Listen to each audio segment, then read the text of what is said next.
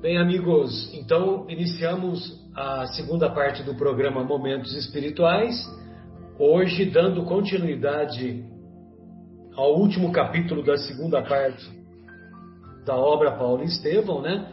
Então, infelizmente, estamos nos referindo ao último capítulo do livro, né, propriamente dito, e é, nós terminamos no, no episódio passado, terminamos com a libertação de João, é, graças à intercessão de Paulo de Tarso, graças à intercessão junto à Popeia Sabina.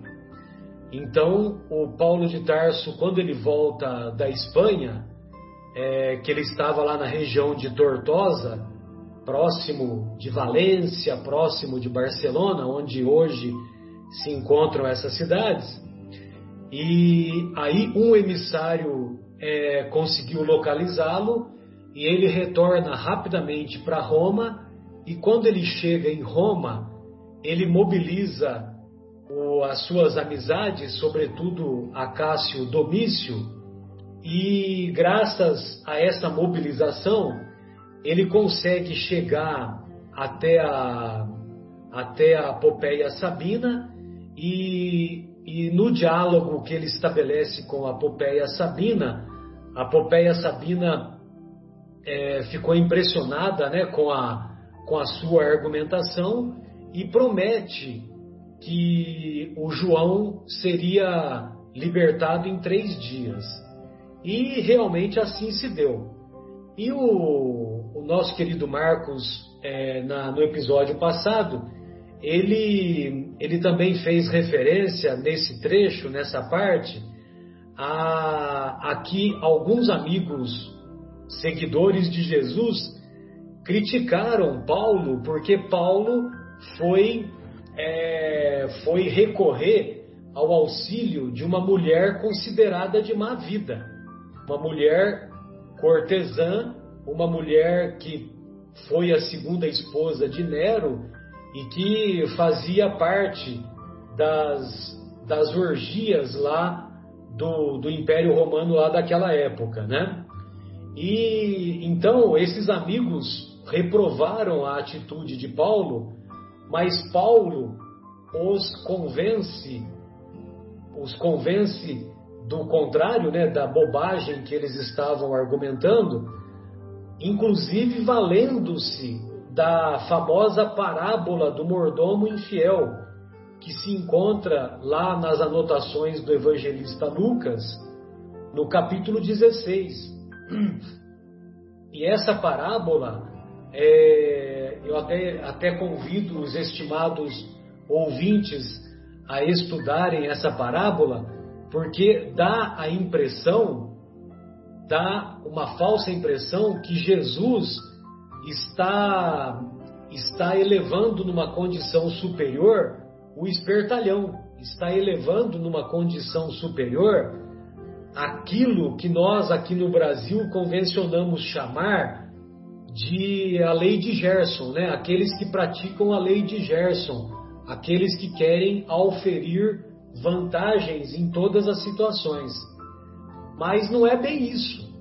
É, e o que podemos, assim, resumidamente, nos valer do ensinamento dessa parábola é que o, o mordomo ele foi, ele foi inteligente, ele foi é, muito capacitado em beneficiar os, os, os credores do, do antigo do seu antigo patrão e beneficiando esses credores, ele angariou simpatia, ele granjeou amizade com esses credores. E, e uma vez que ele seria mandado embora, porque ele tinha sido, ele tinha sido surpreendido é, em corrupção com os bens daquele patrão, é, então ele como, ele, como ele ia perder o emprego dele, ele granjeou amigos e esses amigos, é, como eles foram beneficiados pelo perdão da dívida, com, a, com o antigo patrão, então esses, esses amigos, esses credores antigos, eles certamente é, dariam uma oportunidade de emprego para aquele mordomo, para aquele administrador, o administrador da fazenda lá do antigo patrão. Então, é, Jesus termina essa parábola dizendo: granjeai amigos, façai amigos com as riquezas da iniquidade, porque esses amigos estenderão mãos generosas amanhã para você quando você tiver necessidade. Então, mesmo diante da iniquidade, mesmo diante da corrupção, o bem pode se fazer presente, pode e deve se fazer presente. Então, quando Paulo recorre à Popeia Sabina, ele dá à Popeia Sabina a oportunidade dela praticar um bem, dela praticar um ato generoso, libertando uma pessoa que seria muito útil para a comunidade distante de Éfeso, mais tarde de Pátimos, a própria Jerusalém, né, que ele também certamente, ele, ele João também certamente é, passaria em Jerusalém e assim por diante. Então, é, o Paulo argumenta com, usando a parábola do mordomo infiel e os seus, é, e os seus antagonistas é, o, e, e quando ele argumenta, ele estabelece uma grande calma em todo o recinto com aquelas pessoas que estavam contrárias à atitude de Paulo. E isso faz com que haja uma harmonia e, é, e há então uma, um estabelecimento do equilíbrio necessário naqueles momentos difíceis que o Império Romano é, propagava uma, uma perseguição cada vez mais ampla e cada vez mais frequente aos seguidores de Jesus daqueles dias. O, é, você gostaria de acrescentar algo, Fábio, Vera, Mauro? Vocês gostariam de acrescentar? Ficou faltando algum comentário nesse sentido? Fique à vontade. Não, Marcela, você tá perfeito, tá falou é, muito bem, né? talvez eu, eu, eu, ilustraria, né, um pouquinho, é, falando assim que o que são as riquezas da iniquidade, né? Ou o que são as riquezas da injustiça?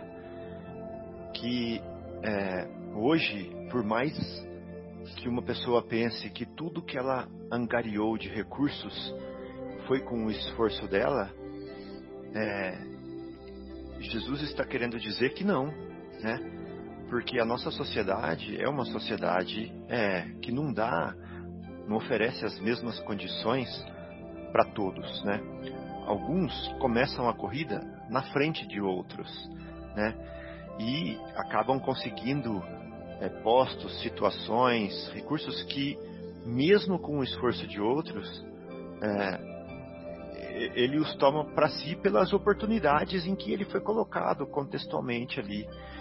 Então, por exemplo, é, quem vive num país de primeiro mundo e tem os benefícios de um salário, de um plano de saúde ou de um ou dos recursos é, civis, né, desse país, tem que levar em consideração que isso foi conquistado às custas de é, escravização com com outros países, né, de exploração, é, de saques, de degradação né, para extração de minerais e etc. Então, e, e, e, isso é, queira ou não queira, apesar de eu, ter, de eu ter um trabalho onde eu ganho as coisas do meu suor, mas eu desfruto isso dessa sociedade aqui, eu estou utilizando a riqueza da iniquidade, né? Ou a riqueza da injustiça. E o que eu vou fazer com essa riqueza que eu tenho, que é fruto da injustiça, é, de uma certa forma da injustiça humana? Eu vou aliviar o peso do ombro do meu irmão.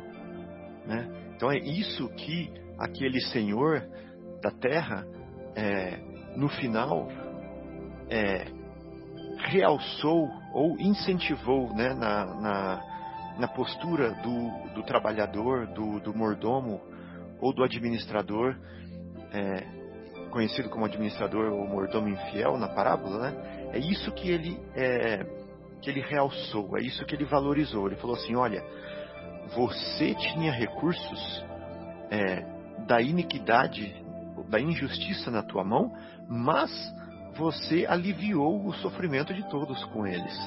Então, por isso, né, é, você é, fez bom uso deles.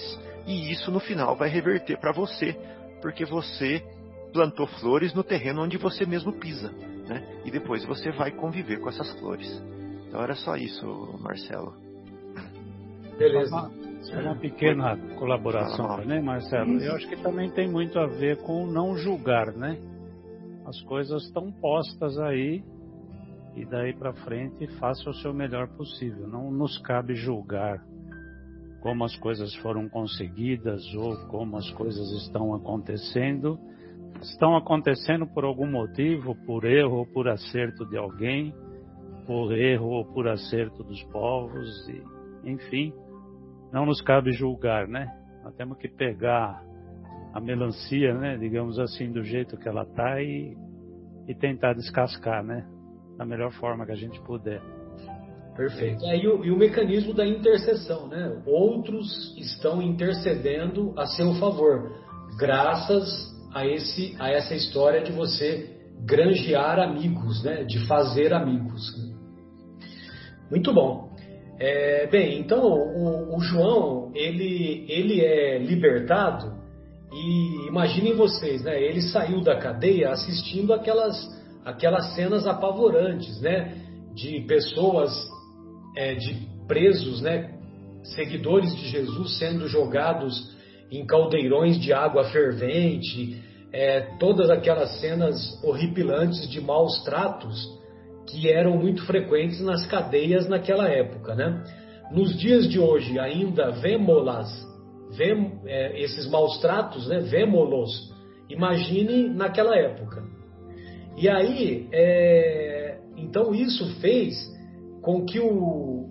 Isso trouxe muita angústia e uma certa ansiedade para o Paulo, porque o, o Paulo queria que o João embarcasse no primeiro navio de volta a Jerusalém, de volta à, à região, à sua região lá de, de, da Grécia, onde hoje é a Grécia, é porque ele, é, porque o Paulo temia que o João permanecendo um tempo maior em Roma, ele, ele poderia voltar a ser preso e aí perder-se-ia um grande colaborador para o para o, a, a divulgação, a propagação dos ensinos de Jesus. É Éfeso, o, o Marcelo, que você está se referindo? Na é, Turquia, então, né? é, Éfeso na, na, é, hoje é na Turquia, mas, mas eu, falei, eu citei a Grécia também, o, o Fábio, de propósito, porque depois, mais tarde, ele vai ser ele vai ser exilado na ilha de Patmos, né? A ilha de Patmos é na Grécia, né? Tem numerosas ilhas lá, né? E, e também porque nas suas andanças ele também ia para Corinto, ia para outras regiões que são aquelas regiões que o Paulo havia fundado as primeiras organizações cristãs, né? Mas você tem razão, Éfeso, na época, é, pertencia àquilo que ficou conhecido como Grécia Antiga. Embora, na, na, no momento que nós estamos vivenciando, pertence à autoridade do, do, do Império Romano, né? Que eram todas, todas essas regiões foram é, invadidas e, e, tomadas pelos romanos. Né? Mas você tem razão, Éfeso é onde hoje é a Turquia. Muito bem, então aí o, o Paulo é, conseguiu com que, com que o João embarcasse no finalzinho de junho de 64. E é, é interessante ele falar junho de 64, porque é, nessa essa época era uma época bem propícia para navegação, que é o, o verão lá dos, dos nossos irmãos lá da Europa, né?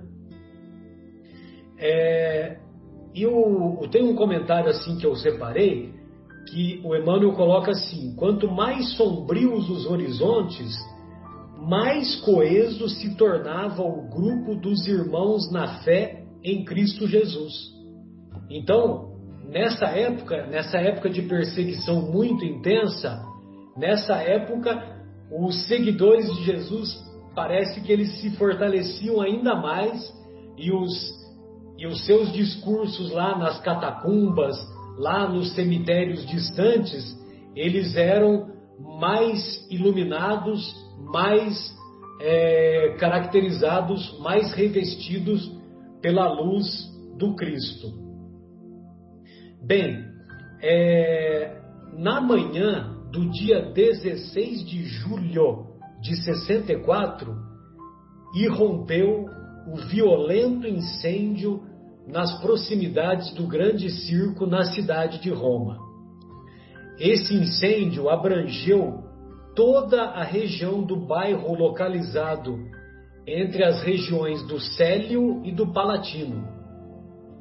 E aí o fogo começou a se alastrar, as labaredas, as labaredas subiam e se alastravam com furor, e foi uma tragédia naquele primeiro, naquele primeiro dia. Nós vamos ver que o incêndio durou uma semana. E e isso foi provocando, foi provocando é, não somente na população como nas construções, foi provocando uma, é, uma, uma verdadeira tragédia. Eu não sei se vocês já tiveram a oportunidade, ou desejo que não, de participar ou de, é, de vivenciar um incêndio, mesmo que seja de proporções pequenas, que é uma situação muito angustiante. Uma vez aqui na minha casa, o, o ar-condicionado aqui pegou fogo do escritório, né? E isso foi logo de manhãzinha, né? Graças a Deus foi logo no começo do dia. E, e aí espalhou-se uma fuligem muito grande. Exato, Fábio. O Fábio está colocando aqui o, o, mapa né, da localização. E, e aí é, aí esse incêndio que, que aconteceu aqui, aqui na minha casa, de uma proporção pequena, né, muito ridícula. É, como, como eu vi que estava pegando fogo, eu já peguei o, o, o, extintor aqui do meu carro, levei, a, apontei lá para o ar-condicionado que estava pegando fogo, e num curto período ele foi debelado, né? Os, os meus vizinhos aqui até, até acorreram para ajudar, porque já estava se formando uma onda de fuligem, né? E essa onda de fuligem é, atingiu o teto aqui da, da, minha casa, atingiu os outros cômodos, e, e evidentemente que essa fuligem a gente não percebe, mas ela atinge as vias aéreas respiratórias de cada um de nós. E você fica, é, depois, nos dias seguintes, você fica é, eliminando pelo, pelo assoar do nariz ou pela, ou pela eliminação é, da, da, saliva, você fica com, aquele, com aquela fuligem, com aquela fuligem alguns dias ainda no seu, no seu organismo, né? Então eu fico imaginando um incêndio de proporções maiores, como, como que deve ser doloroso, como que deve ocasionar, inclusive, deve ocasionar, é, devido à baixa concentração de oxigênio que vai para o cérebro, muitas pessoas acabam tendo é, distúrbios de origem nervosa. Por isso que você vê distúrbios de comportamento, pessoas que acabam tendo, é, acabam tendo uh, um comportamento que, que muitas vezes caminha para manifestações de loucura, como o Emmanuel descreve aqui ao longo, de, ao longo dos dias, ao longo da semana em que o incêndio ocorre. É, então, muitas pessoas são acometidas de verdadeira loucura. Bem, ele diz assim que as elegantes construções do Aventino e do Célio pareciam árvores secas de floresta em chamas. Então, veja o que se transforma uma propriedade outrora elegante quando é atingida por um incêndio de vastas proporções. E isso fez com que, com que ocorresse o êxodo com infinitas dificuldades, né? Muitas pessoas começaram a fugir da cidade. Então, é, todos os habitantes de Roma desejavam distanciar-se da zona concorrente. Então eles pegavam o caminho lá da, da Via Ápia para fugir com o que dava, com o que era possível. E, e muitos se contentavam é, de pegar os corpos que eram acessíveis, corpos de crianças, corpos de adultos que já, já se encontravam nas ruas então muitas pessoas já se contentavam só de, de ter acesso àqueles corpos, porque pelo menos ia poder enterrar aquelas pessoas que foram vitimadas. O Emmanuel descreve que o segundo dia apresentou-se com o mesmo espetáculo inesquecível. Os populares desistiram de salvar alguma coisa. Como eu disse, contentavam-se em poder enterrar os mortos sem conta, encontrados nos locais de possível acesso. Dezenas de pessoas percorriam as ruas em gargalhadas de horrível acento. Por que gargalhadas? Por causa disso que eu disse há pouco, né? Ou seja, devido à baixa concentração de oxigênio que ia para o cérebro, devido às labaredas, então as pessoas tinham menos oxigênio no cérebro e, e, e apresentavam esses distúrbios de comportamento. Macas improvisadas conduziam feridos sem destino certo. Imagina, né? Você pegava o, o ferido, colocava numa maca e ia levar para onde? Sei lá eu para onde, né? Vamos levar para onde? Para onde der, né? longas procissões invadiam os santuários para salvar as suntuosas imagens dos deuses. Nós devemos nos recordar que haviam vários templos lá em Roma dedicados aos mais variados deuses da, da religião romana da época. E, e mulheres e homens faziam votos, faziam promessas, né? Essa história de votos e de promessa vai, é, é de muito tempo atrás, viu? Esse negócio de querer negociar com Deus é, é mais antigo do que a gente pensa. É, então eles faziam votos, é, faziam votos, né? Milhares de mulheres fazendo votos de penosos sacrifícios em vozes estentóricas, né? Imagina a cena como era uma cena, uma cena dantesca, né? É, exatamente. O Fábio está colocando aqui uma, uma descrição de uma imagem do, do incêndio lá em Roma. Bem, toda a zona de acesso à Via Ápia em direção à Alba Longa estava entupida de retirantes apressados e desiludidos. Ou seja, nessa hora muita gente só queria fugir lá de Roma. É, durante uma semana, dia e noite, lavrou o fogo destruidor, espalhando desolações e ruínas. Das 14 circunscrições, se você dividir a cidade pelos, pelas regiões, pelos bairros, então o Emmanuel diz assim: que das 14 regiões em que se dividia a metrópole, apenas quatro ficaram incólumes, ficaram ilesas.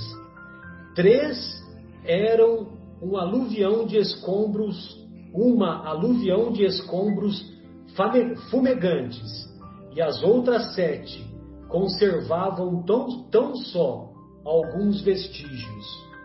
Então, quatro ficaram ilesas, das, das 14.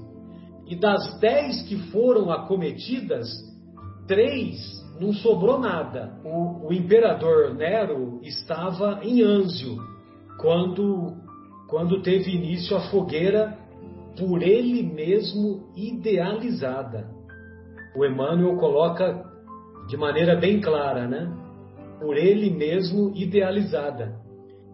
Pois a verdade é que, desejoso de edificar uma cidade nova com os imensos recursos financeiros que chegavam das províncias tributárias, ou seja, dinheiro que era fruto da iniquidade, né?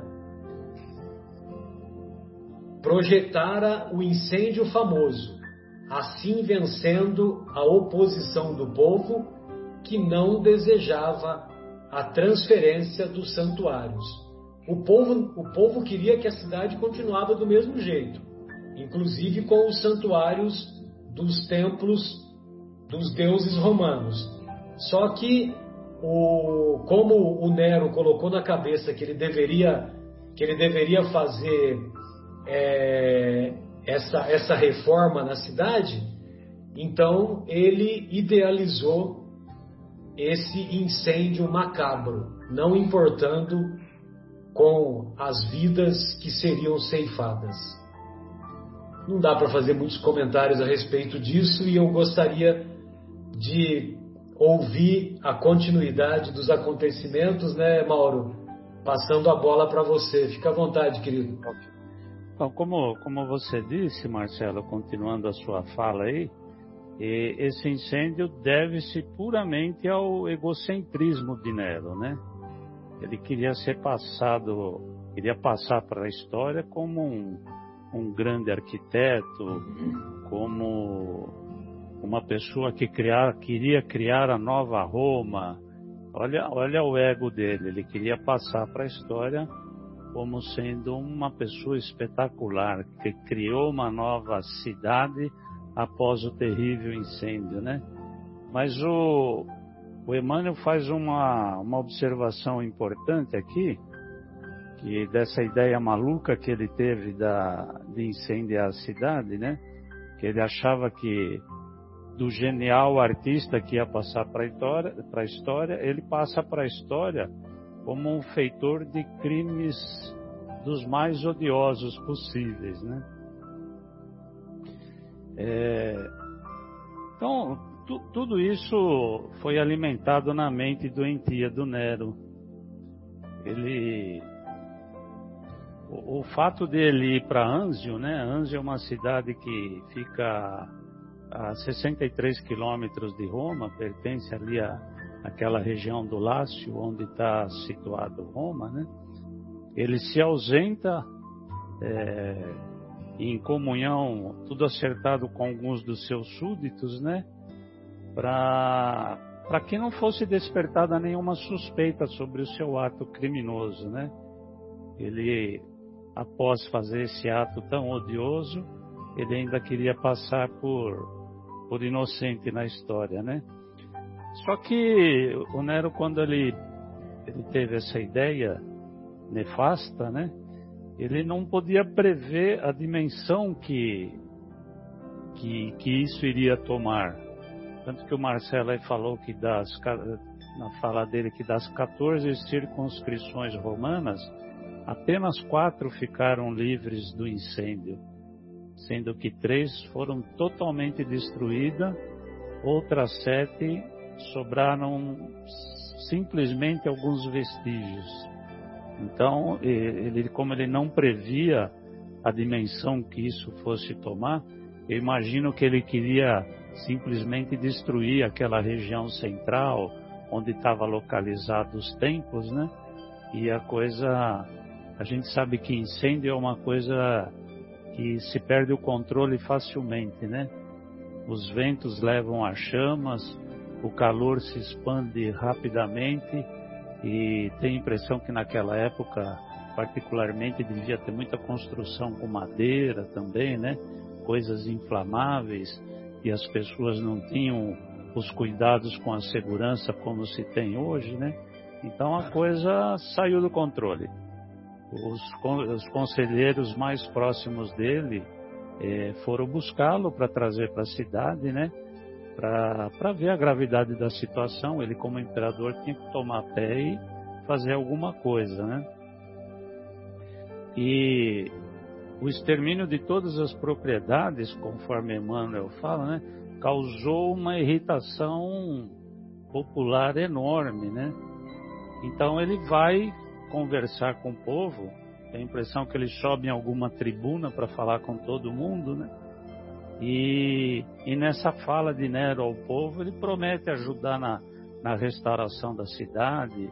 Ele tinha uma capacidade de, de dissimulação enorme, tanto que ele vai até as lágrimas, dizendo que Roma se levantaria dos escombros mais imponente e bela do que era ele fala dos santuários destruídos e, e cai em prantos quando ele fala dos santuários destruídos, invocando a proteção dos deuses e usando, como Emmanuel relata, frases e gestos de efeito.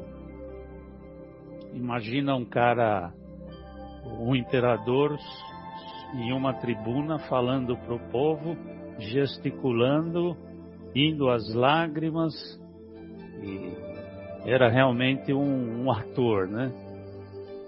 E é, até até o, o Emmanuel coloca uma, uma, coisa interessante que nunca um César foi tão sensível entre aspas, né? Como Nero foi naquele discurso que ele faz é, para o povo, né? De tal forma que as pessoas não podiam nem duvidar e nem imaginar o que se passava, né? Não poderiam duvidar da benevolência de Nero para com o povo. E ele se torna tão patético no seu discurso ao ponto de se comprometer pessoalmente em punir o responsável, como se ele não tivesse nenhuma culpa na, na situação. Ele promete punir o responsável e vingar-se de quem causou essa desgraça a Roma sem nenhuma piedade. Ele pede inclusive a colaboração do povo para que o ajude a, a descobrir, denunciando o culpado. Então, nesse meio tempo, enquanto ele falava para o povo, e ele deve tá, devia usar uma, uma falar em, ele devia usar uma, uma enfática muito grande, falar com grande vibração para o povo, e de tal forma que ele leva, que ele consegue convencer o povo da, da, da desgraça né, que estava que tava acontecendo e procurando descobrir quem era o, o culpado. E num determinado momento surge no meio da massa um, uns gritos dizendo: cristão às feras. Aí eu comecei a pensar: será que foi o povo que, que bradou cristão às feras? Ou algum comparsa de Nero na, na, sua, na sua insanidade que ajudou por fogo em Roma, que gritou isso para influenciar o povo? Bom, mas de certa forma, Nero conta realmente com uma ajuda inesperada das trevas, né? Ele encontra a solução imediata para os seus problemas. E dessa forma ele encontra nos cristãos, nos cristãos o, o grupo em quem ele poderia julgar a culpa, né? Mais que de repente, não mais que de repente, surge essa gritaria no meio da né, no meio da turba que incutia a culpa nos cristãos. Então, a partir daí, vão acontecer coisas bem, bem tristes para a história da humanidade. Né? Então, era meu pequeno trecho era esse e a Vera agora continua a reflexão e a leitura. Pois é, né, Vera? Então teve o um incêndio, aí teve a dissimulação toda aí do Nero, teve o, o bode expiatório foi encontrado, né, que são os cristãos. E aí, como que os, como que se dá os acontecimentos em seguida? E vamos lá então, né? Uh, mas é impressionante, né? A riqueza histórica desse livro, né? Os detalhes, eu nunca havia lido anteriormente. Detalhes, a gente ouvia falar, ah, Nero botou fogo em Roma. Mas assim, uh, é impressionante os detalhes no que segue agora. Vamos dar sequência aqui na, na história. Então, o próprio povo ali, então, começou a se inflar, né? Os cristãos são os cristãos. E, então, o próprio povo deu a deixa a Nero, né? Nero já viu ali a oportunidade né? Afinal de contas, né? Quem que eram os cristãos? Era um povo que não frequentava os templos, não frequentava os circos, né? Falavam de coisas estranhas. Nero se encheu de alegria com essa inspiração. Trocou um olhar lá com o Tigelino, né? Que já entendeu a mensagem, pegaram já a coisa no ar, né? E aí discursou ao povo enfurecido que tomaria providências imediatas para castigar os culpados e que o incêndio seria considerado crime de lesa majestade e sacrilégio, para que os castigos também fossem excepcionais, né? Aí o povo aplaudiu todo satisfeito, né? Caiu a acusação, então, sobre quem? Os cristãos. Os cristãos botaram fogo em Roma. Aí começaram as prisões, as famílias começaram a ficar com medo, né? começaram a se esconder, se refugiavam em cemitérios, nos arredores das cidades. E agora eu vou ler o, o, trechinho aqui, porque tem coisa que a gente não pode pular, tem que ler, porque a descrição é fantástica, não, não saberia dizer com tanta precisão. Praticava-se toda espécie de abusos. Jovens indefesas eram entregues nos cárceres ao instinto feroz de soldados sem entranhas anciães respeitáveis conduzidos à enxovia. Enxovia eram as prisões, né? Uh, onde ficavam lá prisões úmidas, todos os cárceres, uh, sob algemas e pancadas. Os filhos arrancados do colo maternal entre lágrimas e apelos comovedores tempestade sinistra caíra sobre os seguidores do crucificado que se submetiam às punições injustas, injustas de olhos postos no céu, né? E o pior é assim, tinham os romanos, que eram os romanos ilustres, que se simpatizavam com a causa, como a gente já viu no decorrer do livro. Começaram a tentar intervir mas aí Nero começou a acusá-los então de suspeitos também. Então eles recuaram porque estava agravando ainda mais a situação, né? O primeiro espetáculo ao povo seria em princípio de agosto de 64. Então tomaram as providências necessárias para se reconstruir o circo antes de qualquer outra coisa. Nada para Nero, nada mais importava. Ele tinha agora que cumprir com aquilo que ele prometeu ao povo, aproveitar o povo inflamado com raiva de tudo que aquilo que aconteceu, né? Os cristãos sendo penalizados por isso, então iam erguer, levantar o circo para que fizessem ah, o que a gente vai ler já já que, que aconteceu, né? Nero precisava atrair a simpatia do povo a qualquer custo. Então, deixe-me ir aqui no livro a primeira carnificina, destinada a distrair o ânimo popular, vejam bem, foi levada a efeito em jardins imensos. A gente vai até montando essa cena na cabeça, né? Na parte que permanecer imune da destruição por entre orgias indecorosas de que participaram a plebe e a grande fração do patriciado, que se entregara à dissolução e ao desregramento. A festividade prolongou-se por noites sucessivas, sob a claridade de esplêndida iluminação e o ritmo harmonioso de numerosas orquestras que inundavam o ar de melodias enternecedoras.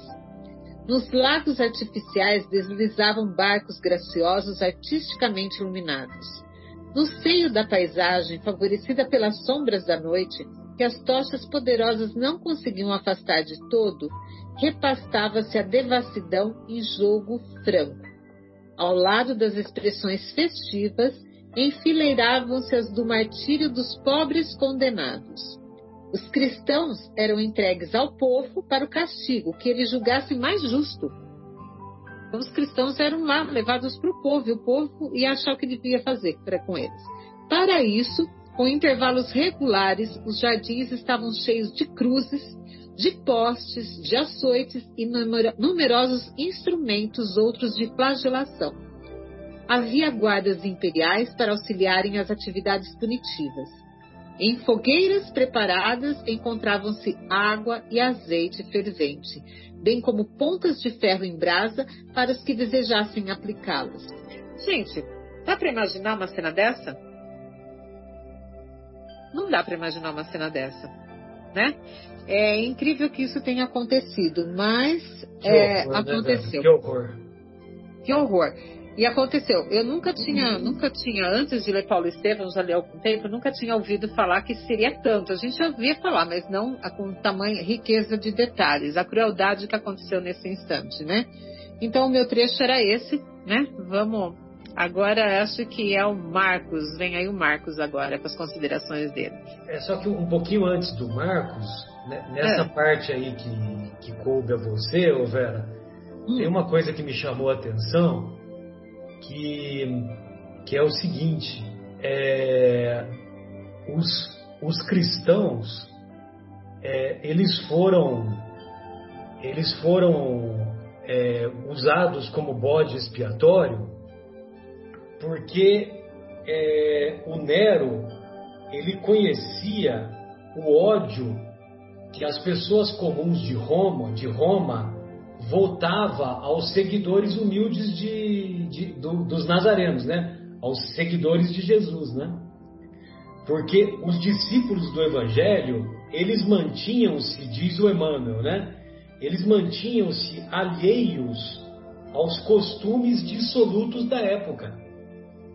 Então, os seguidores de Jesus não participavam das orgias, não participavam dos hábitos romanos da época. Então, os, os seguidores de Jesus não frequentavam os circos, eles afastavam-se dos templos pagãos, eles não se prosternavam diante dos ídolos, nem aplaudiam as tradições políticas do império. Então, e além disso, eles pregavam ensinamentos estranhos e pareciam aguardar um novo reino, né? Então, quer dizer, é, eles buscavam os valores espirituais que, para os romanos, os romanos queriam viver o aqui e agora, né? Certamente, nós, encarnados lá naquela época, possivelmente, nós não estávamos do lado dos cristãos, nós estávamos do outro lado, né? Porque todos aqueles que estavam do lado dos cristãos, certamente já se redimiram há muito tempo, né? Mas nós, encarnados possivelmente naquela época e como romanos, com aqueles hábitos nefandos, com aqueles hábitos horrorosos, nós vimos naquele incêndio a oportunidade de colocar a culpa no nosso inimigo no nosso inimigo que, que, que nos chamava a atenção para valorizar as coisas espirituais e nós não queríamos saber, nós só queríamos saber do imediatismo, nós só queríamos saber do prazer é, a qualquer custo, né, do hedonismo, né, que é a, a busca incessante e perturbadora do prazer, né? Então aí os nossos irmãos romanos falaram, ah, achamos a solução para os problemas, né? Vamos jogar a culpa nesses que não partilham dos mesmos hábitos que nós partilhamos, né? E aí deu no que deu, né? Pois não, Mauro? É interessante essa fala sua aí, Marcelo, que nós, como provavelmente estivemos daquele lado errado, errado né, do lado da força oculta, é, me, me ocorre a seguinte reflexão agora é, a gente precisa lembrar que Roma era o centro cultural do mundo na época, né? Então, tudo que foi feito de errado ali passa como ensinamento para muita gente naquela época, né? E como centro cultural, muitas coisas foram perpetuadas, né?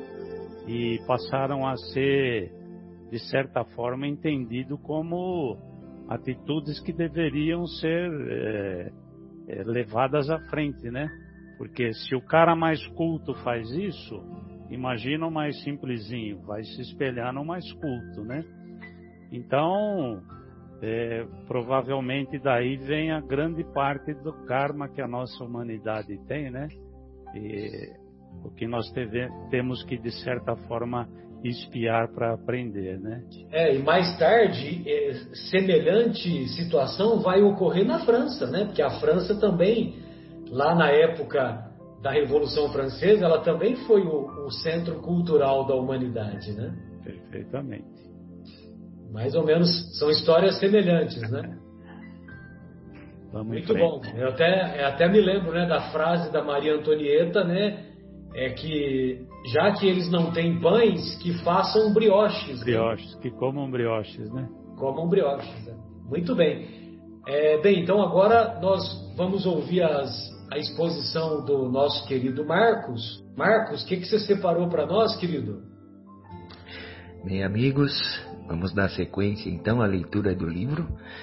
É, vimos aí nas leituras anteriores, né, que depois de todo aquele evento do incêndio, Nero fez aquele discurso dissimulado tentando tirar dele a responsabilidade, dizendo que iria punir os culpados e tudo mais. E foi quando o povo começou a gritar, né, cristãos a fera, as feras, né? E nossa, para Nero aquilo caiu é, no colo dele como nossa, uma saída. Ele ali viu uma forma de jogar a responsabilidade em cima dos cristãos né? e tirar dele todo este, este, né? esta responsabilidade, inclusive com o apoio do povo, né? Era tudo que ele queria. E então os cristãos foram entregues ao povo para os castigos que o próprio povo julgava mais justo. Então ali, naquele, ali tinham cruzes postes de açoite, instrumentos de flagelação diversas, né? Ah, os guardas imperiais eram quem ah, participavam dessas atividades punitivas, né? É, é, Emmanuel também descreve que eram fogueiras, eram preparadas é, é com água e azeite fervente, é, pontas de ferro em brasa, olha, né? para os que desejassem aplicar, inclusive até o próprio povo que desejasse aplicar as punições, eles poderiam até. É, que coisa, né? Que martírio. É, os cristãos se dividiam, né? Então, entre lágrimas e preces aos apupos do povo e, e outros é, é, iam ao mar, aos martírios contemplando o céu né? é, orando e contemplando o céu alto e estrelado, como descreve o nosso querido Emmanuel. É, e ele diz né, que a linguagem mais forte seria insuficiente, né, seria pobre para traduzir as dores imensas dos cristãos. Então, os, os, os seguidores de Jesus se revelavam um poder de fé né, aquela sociedade perversa e decadente, a sociedade romana decadente, depois nós vamos ver o que vai acontecer com o Império Romano com o passar do tempo. Né? É, então ele, os seguidores não eram fortes e, e, e revelaram o poder da sua fé. É, interrogados nos tribunais, declaravam abertamente abertamente sua confiança em Cristo Jesus. Então eles não negavam Jesus, eles aceitavam o sofrimento com humildade por amor de seu nome. Aquele heroísmo né, acirrava cada vez mais os ânimos da multidão. Incrível. E, e Emmanuel até cita: multidão animalizada. Animalizada. Olha só. Né? assim, o, o ódio, a vingança, o querer, o querer se distrair, né? o, o, o querer é, fazer uma, digamos, uma festa com o sofrimento daquelas pessoas. Isso beira a animalidade mesmo. Né? É, os gêneros dos suplícios eram inventados diante de imensa perversidade. Então eles iam criando suplícios diferentes e diferentes. Né? É, mas não, os, mas isso não mudava. Os cristãos pareciam possuídos por uma energia diferente, uma energia de uma paciência invencível, uma fé poderosa e uma capacidade moral de resistência. Né? Muitos se entregavam ao sacrifício cantando. Nós vemos isso também no livro Há Dois Mil Anos, é, que acontecia isso. Né? Muitos iam cantando ah, as arenas dos, das feras, né? É, assombrando os próprios verdugos, como diz aqui Emmanuel. Isso assustava. E essa chacina trazia um entusiasmo popular, né, que se divertia com isso e continuava a perseguição sem trégua, como se buscasse, aí são palavras minhas até, desculpe, é como se eles buscassem um material necessário para continuar a diversão, sabe? Como se diz, eh, ah, não, está acabando, as pessoas estão morrendo, vamos ver quem mais, vamos, tragam mais, tragam mais, né? É, por incrível que pareça as pessoas chegam nesse nível. Né? É, diante da, das torturas, o coração de Paulo sangrava de dor. Né? Os cristãos do Oriente já, já desertavam, já saíam do campo da luta, forçados por circunstâncias é, de vida particular. Então, eles, como não dava para abraçar todas as regiões, sentiam que no Oriente já, ia, já estava se enfraquecendo até o, o, o cristianismo. Né? É, é, Paulo e Pedro né, reprovavam essa atitude é, e, e, claro, dos cristãos abandonando, digamos assim, ou se enfraquecendo o cristianismo naquelas regiões, o Paulo e Pedro, evidente que reprovava aquela atitude. Todos aqueles cooperadores voltavam para a Ásia, voltaram para a Ásia para retomar essa essa força do cristianismo para voltar às palavras de Jesus, eh, se aproximar daquelas igrejas, né? É, Lucas, não, Lucas ficou em Roma, né? Os demais, os, os principais colaboradores voltaram à Ásia. Paulo fez questão então de ficar em Roma e dar assistência àquele povo que era perseguido impiedosamente. As igrejas já estavam silenciosas. Aqueles salões alugados é, foram fechados, aqueles salões que tinham na Suburra, né? É, restavam apenas os cristãos, os cristãos, desculpa, é, se entreverem na prece e lágrimas e nas reuniões nas catacumbas abandonadas, lugares tristes e ermos, cemitérios esquecidos onde se encontrava o conforto fraternal. Ali oravam e comentavam as lições do Mestre e recuperavam forças para os testemunhos. Então, os cristãos, o único ponto de reunião que eles tinham a partir dessa perseguição implacável eram aonde? Eram nas catacumbas, gente. Era nos cemitérios, eram nos subsolos. Olha aqui, que prova, né? Mas eram lá que eles recuperavam as forças para os próprios testemunhos. Amparando-se amparando é, em Lucas, né? amparando-se em Lucas, Paulo encontrava o frio da noite, as sombras espessas e os caminhos ásperos. Né? É, Pedro cogita atender outros setores e Paulo ia aos antigos sepulcros, lá nas catacumbas, levando inspirações do Mestre. As pregações se realizavam sempre de madrugada, na alta madrugada, no silêncio da noite, né? É, onde centenas de discípulos escutavam a palavra luminosa do velho apóstolo dos gentios. Né? E, e experimentando o poderoso influxo de sua fé. Nesses recintos sagrados, o convertido de Damasco associavam aos cânticos que se misturavam de prantos dolorosos. O Espírito santificado de Jesus, nestes momentos, parecia pairar na fronte daqueles mártires anônimos, infundindo-lhes esperanças divinas. Olha, que força! Só mesmo Jesus para manter este povo sofrido, nessa perseguição que estava em tão alta vibração de fé, com auxílio do nosso Paulo, Paulo de Tarso. Agora vamos lá, dando sequência ao nosso amigo, nosso querido Fábio. Grande abraço a todos, fiquem com Deus. Bem, então após a, a, a explanação do, do Marcos, é, que, que você separou para nós, Fábio? Gostaria de ouvi-lo.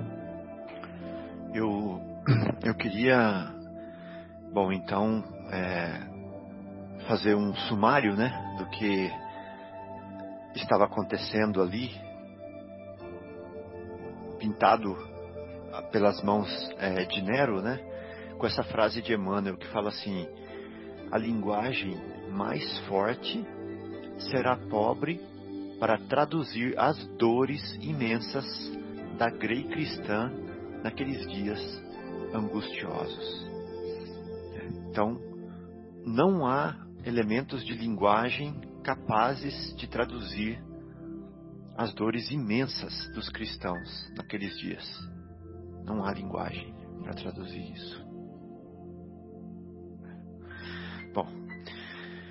É, uma outra coisa que eu queria é, ressaltar também, antes de entrar propriamente na minha parte, é que o Espírito Santificado de Jesus, nesses momentos, parecia pairar na fronte daqueles mártires anônimos. Talvez seja por isso que a gente não consiga entender como que os mártires entravam cantando, né? e como que eles é, se deixavam né, é, levar ao testemunho da forma pacífica como eles faziam, porque nós ainda não temos o mestre pairando em nossas é, frontes, né, como eles tinham. Bom, então dois meses já haviam passados depois dessa primeira festa hedionda. Mas eles precisavam alimentar é, as novas festas com mais espetáculos hediondos ainda. Por isso, eles precisariam continuar prendendo cristãos. E eles assim fizeram. As obras de reedificação do grande circo estavam já adiantadas e por isso, quando ele ficasse pronto, era imprescindível programar os festejos né, dignos desse local de espetáculos que estava sendo reformado. É, antes eu confundia o circo com o Coliseu. Né? Depois eu vim aprender com o livro Há Dois Mil Anos que o circo não era o Coliseu, né? Que o circo era uma região, é, era um, um local de apresentações maior ainda que o Coliseu e aonde aconteciam mais desses espetáculos. Então, como o circo, o circo estava terminando a reforma, eles precisavam comemorar. Então, com a prisão dos, é, dos cristãos, não faltariam figurantes para essas cenas trágicas, que era a forma com que eles é, gostavam de festejar. A gente lembra, inclusive, no filme, no filme não, no livro há dois mil anos, que no, num almoço ou jantar, não me lembro, entre Públio Lentulus e, a, e Pôncio Pilatos, que a Lívia estava presente, é, a sobremesa do jantar, vamos dizer assim, né, era uma luta de gladiadores, né, até onde eles se degladiavam até a morte de um deles. E a Lívia, eu me lembro bem que falou assim: me poupe, nos poupe desse espetáculo. Eu não quero ver esse espetáculo. Né? Então, para eles era normal. É, e eles realmente se deliciavam com esse tipo de tragédia. Mas certa noite, Paulo dirigia, então, aos irmãos a palavra afetuosa no comentário do Evangelho de Jesus. Então ele estava nas catacumbas. Lembra que ele ia às vezes amparado por Lucas, que foi um dos únicos, que foi o único, né, que não retornou, que ficou com ele ali em Roma. Quase todos, ou melhor, todos retornaram para a Ásia e Lucas ficou com ele ali. E Lucas sempre o acompanhava nas catacumbas. Dessa vez, Paulo estava só sem Lucas né? e foi acompanhado da sua bengala. Então, certa noite, Paulo, numa dessas reuniões, dirigia-se aos irmãos na madrugada a palavra afetuosa no comentário do Evangelho de Jesus. Seus comentários pareciam divinamente inspirados, só que mais do que nunca, mais do que nunca, porque não se diz que numa noite escura é, a luz brilha mais, não é verdade? Então nessa hora a palavra afetuosa dele brilhava mais do que nunca. Seus comentários pareciam divinamente inspirados. As brisas da madrugada penetravam né, a, a, caverna, a caverna mortuária que se iluminava de algumas tochas bruxuleantes que ficavam variando a intensidade né, da luz. O recinto estava repleto de mulheres e crianças, ao lado de muitos homens embuçados eu fui ver o que era embuçados, pareciam que eles estavam escondendo a cabeça, né? Eles estavam debruçados ou escondendo-se. Bom, depois da pregação comovedora, ouvida por todos, com os olhos molhados de lágrima, o ex-tecelão perolava, solícito. O que é perolar? É adornar de pérolas. Ele perolava solícito. E agora, como a Vera falou, vai ter que ler, né, Vera? Não tem jeito. Ele falava assim, ó. Sim. Tem irmãos, muitos trechos que é preciso preservar as palavras, não tem? Não tem jeito. É. Não tem é. jeito. É. Se eu fosse é, pôr as minhas palavras é, aqui, eu ia são destruir. São textos sublimes, né? Impressionante. Então ele fala assim: sim, irmãos, Deus é mais belo nos dias trágicos. É. Aí eu lembro da música do Tim e Vanessa. Noite, não, como que ele falava assim? Treva imensa, não sem estrelas. né? Aquela música Aurora, não sei se vocês se lembram. Que ele fala assim: Bem-vinda, Aurora. A terra é, sofreu é, noites convulsivas, verteu lágrimas, rangeu dentes, mas gestou-se. Aí depois ele fala um jogo de palavras, majestou-se. E num parto regenerativo deu-se a luz da promissão. Bem-vinda, aurora. Né? E nessa hora da noite, né, antes da aurora, ele fala: treva imensa, não sem estrelas. E o Emmanuel aqui fala assim: é quando as sombras ameaçavam o caminho, a luz é mais preciosa e mais pura. Ameaçam o caminho, a luz é mais preciosa e mais pura. Nesses dias de sofrimento e morte, quando a mentira destronou a verdade, olha só, dessas trevas, né? Nesses dias trevosos, e a virtude foi substituída pelo crime, lembremos Jesus no madeiro infamante. Ele diz para a assembleia que estava ali: A cruz tem para nós outros uma divina mensagem. Não desdenhemos o testemunho sagrado quando o Mestre, não obstante imáculo, ou seja, sem mácula, sem mancha, só alcançou nesse mundo batalhas silenciosas e sofrimentos indefiníveis fortaleçamo-nos na ideia de que seu reino ainda não é deste mundo. Ainda. Aí essa frase que eu vou ler agora eu marquei. Alcemos o, esfi, o espírito à esfera do seu amor imortal. Que será que ele quis dizer com isso? Alcemos o espírito à esfera do seu amor imortal. Se a gente ficar com o espírito nessa esfera aqui, nós não vamos conseguir entender esse tipo de sacrifício. Nós não vamos entender. Se nós continuarmos do mesmo jeito que nós começamos, nós não vamos entender isso. Nós temos que alçar o espírito, nós temos que verticalizar, né? nós temos que sair do eu, do ego e entrar no outro, no outro, né?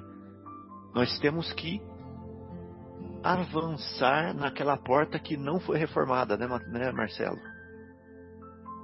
Na porta estreita, que continua estreita. Né? E antes da porta estreita, Jesus fala para os discípulos que a condição é a condição é amar ao próximo para si mesmo, ou seja, fazer para o outro aquilo que você quer que faça para você. Ou seja, sair de si e ir para o outro. Que nós vimos Paulo fazendo muito bem. Nós vimos muito bem quando ele saiu da casa do pai dele, em Tarso, sem nada. Sem nada. Ele perdeu tudo, tudo, tudo. Perdeu o nome, perdeu o cargo, perdeu. Não tinha nem aonde dormir. Ali ele renasceu. Ali ele renasceu quando ele saiu da casa do pai dele. E aí ele foi viver para o outro, foi viver para Jesus. Então, alcemos o espírito à esfera do seu amor imortal. E Paulo de Tarso mostrou isso com a vida dele. Ele alçou a vida dele. A cidade dos cristãos não está na terra. Olha só, a cidade dos cristãos não está na terra, ela não é Jerusalém física. Ela não poderia ser a Jerusalém que crucificou o, o enviado divino e nem a Roma que se compraz em derramar o sangue dos mártires. Todos os caminhos levam a Roma, né? Eu lembro que meu pai falava assim, orgulhoso: Eu sou católico apostólico romano. Eu lembro que ele falava isso né? super orgulhoso. O Vaticano está em Roma, né? A Meca, né? É, ou seja, o que ele está querendo dizer é o seguinte: nem Jerusalém, nem Roma, nem Meca, né? É aonde que está o reino de Deus. Neste mundo estamos em uma frente de combate incruento trabalhando pelo triunfo eterno da paz do Senhor. Não esperemos, portanto, repousar no lugar do trabalho e dos testemunhos vivos. Então, segundo o que o Paulo de Tarso falou aqui, que a Roma não está, ah, que, a, que o reino não está, né? O reino não é deste mundo ainda, que não está em Jerusalém, que não está em Roma, que não está Aí eu coloquei né, é, como exemplo Meca ou outras cidades é, sagradas. Está falando que está dentro de nós. Né? Não esperemos, portanto, repousar no lugar do trabalho e dos testemunhos vivos. Então, para encontrar essa cidade, que é o reino de Deus que está dentro de nós, nós não podemos repousar no lugar do trabalho. Ou seja, aqui na onde nós estamos, gente, é lugar do trabalho e dos testemunhos vivos. Mas a gente esquece disso, né? A gente está buscando o repouso o tempo inteiro, o conforto. Mas aqui é o lugar do trabalho, é para isso que nós viemos aqui e para dar testemunho. Bom, da cidade indestrutível da nossa fé, porque todas as outras cidades são destrutíveis, né? Aonde estão os monumentos de Roma? Aonde está a Roma antiga? Aonde está a Grécia antiga? Aonde está? Então, né? e aonde vai estar Brasília? né? E aonde vai estar Nova York, Paris, é, qualquer outra cidade sagrada para nós? Né? Então, da cidade indestrutível da nossa fé, Jesus nos contempla e balsamiza o coração. Caminhemos ao seu encontro através dos suplícios e das perplexidades dolorosas. Ele ascendeu ao Pai do cimo do Calvário. Nós lhe seguiremos as pegadas, aceitando com humildade os sofrimentos que por seu amor nos forem reservados. Como? Aceitando com humildade os sofrimentos, ou seja, vamos trocar a palavra sofrimento por ensinamentos que por seu amor nos forem reservados. Então, nesse momento, quando ele terminou essa fala, o auditório parecia estático, ouvindo as palavras proféticas. Olha que importante essa palavra aqui agora, proféticas. Estático é êxtase, não não parado, né? Estático, estático com X. É, com X. É verdade, estático com X. Com X, é êxtase. É, de êxtase. Né? O auditório parecia em êxtase, ouvindo as palavras proféticas do apóstolo. Entre as lajes frias e impassíveis né, dos túmulos, os irmãos na fé sentiam-se mais unidos entre si. Em todos os olhares cintilava a certeza da vitória espiritual. Vou ler de novo. Em todos os olhares cintilava o quê? Qual a palavra que vem agora? Certeza. Certeza. Não é esperança. Não é, é convicção. Né? Não é, é possibilidade. É possibilidade, desejo, é, achismo, certeza da vitória espiritual. Então, o grupo que estava ali era um grupo seleto. Naquelas expressões de dor e de esperança havia o tácito compromisso de seguir o crucificado até ao seu reino de luz. Tácito é implícito, oculto, não não é ostensivamente definido. Então ali havia, olha que interessante isso, um compromisso implícito de seguir o crucificado até o seu reino de luz. Quem que é capaz de seguir o crucificado até o seu reino de luz? Na minha opinião, humilde, é só quem já veio do reino de luz, que veio com uma missão, né, de é, de trabalhar com o Cristo para escrever com essas linhas de sangue o, o começo do cristianismo aqui na Terra. Né? Então, realmente são emissários diretos dele que estavam ali é, colaborando, cooperando e em comunhão com ele, né? nesse trabalho indescritível para as nossas palavras. Então o orador fizera uma pausa, sentindo-se dominado por estranhas comoções, e nós vamos deixar aqui então, né, é, o que vai acontecer agora para o próximo programa, certo, Marcelo? Perfeito. Então, ter, nós vamos terminar nessa parte, né, que o Paulo estava fazendo essa belíssima pregação cheia de luz, cheia de espiritualidade, lá em uma das catacumbas, em um dos cemitérios distantes, e nesse momento é que vão chegar os, os soldados de Roma, né?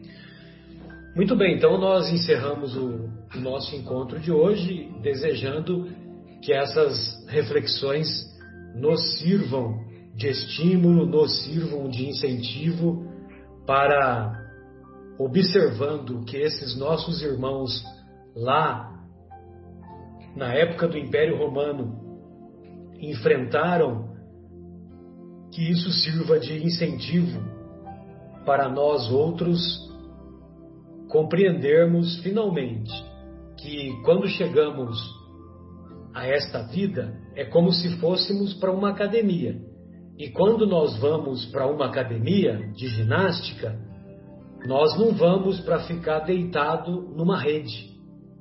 Nós vamos para fazer exercícios. E são exercícios que não envolve músculos, mas envolvem adquirir conhecimento e adquirir virtudes morais. Um grande abraço a todos, até a próxima.